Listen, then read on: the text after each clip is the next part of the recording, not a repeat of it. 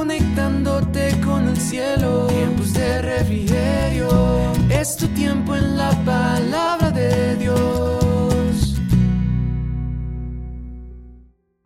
Muy buen día para todos nuestros oyentes. Reciban una bendición de parte de Dios donde quiera que nos estés escuchando.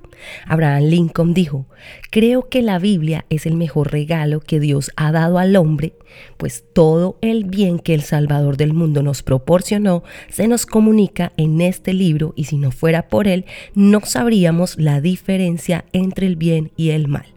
Toda cosa provechosa al hombre se contiene en la Biblia. Oremos, Padre, te damos muchas gracias por este nuevo día, por este nuevo amanecer. Gracias por tu presencia. Gracias Señor porque sabemos que podemos ir a tu palabra y entender que el autor de ella está presente para hablarnos, para guiarnos, para enseñarnos, para direccionarnos. Hoy pedimos Señor que seas tú revelándote a través de este tu libro, Señor, en el nombre de Jesús y hablando a cada una de nuestras vidas conforme a cada una de nuestras necesidades. En el nombre de Jesús. Amén y amén. Y bien, esta semana el tema ha sido ¿qué debemos hacer con la palabra de Dios?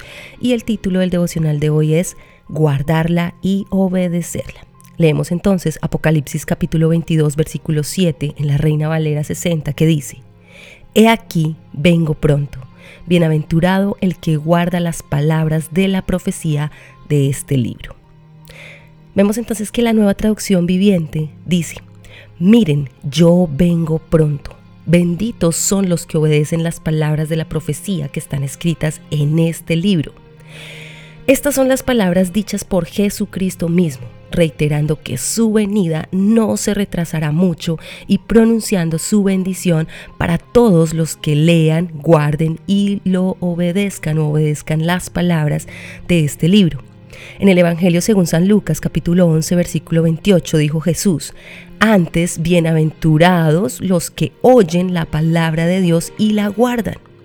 Esta respuesta de Jesús a la mujer que en el versículo 27 le dice, bienaventurado el vientre que te trajo y los senos que mamaste, significa que la obediencia es más importante que su lugar en el árbol genealógico.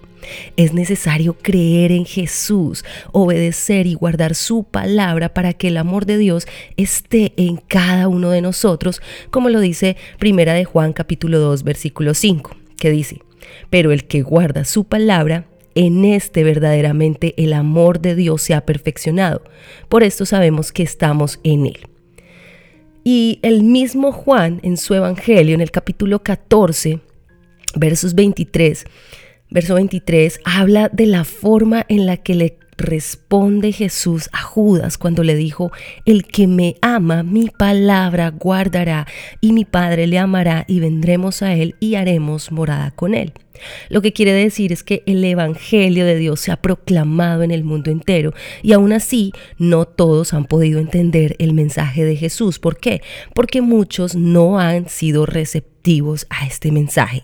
Así que en esta semana hemos hablado que es necesario prestarle atención a la palabra de Dios, también retenerla, pero también es importante guardarla en nuestros corazones y obedecerla. Así que te invito el día de hoy a tomarte unos minutos antes de dormir, ir a tu Biblia y pedirle a Dios que te hable a través de ella. Pueda tal vez que yo no conozca tu petición o tu necesidad en este día, pero sabes, Dios sí lo sabe y lo conoce y Él quiere que escuches su voz en este día. Recuerda entonces, Él viene pronto. Padre, una vez más te damos gracias Señor por esta tu palabra. Gracias Dios por darnos esta oportunidad, este privilegio y la bendición de poder llegar a tantas personas a través de este audio, Señor.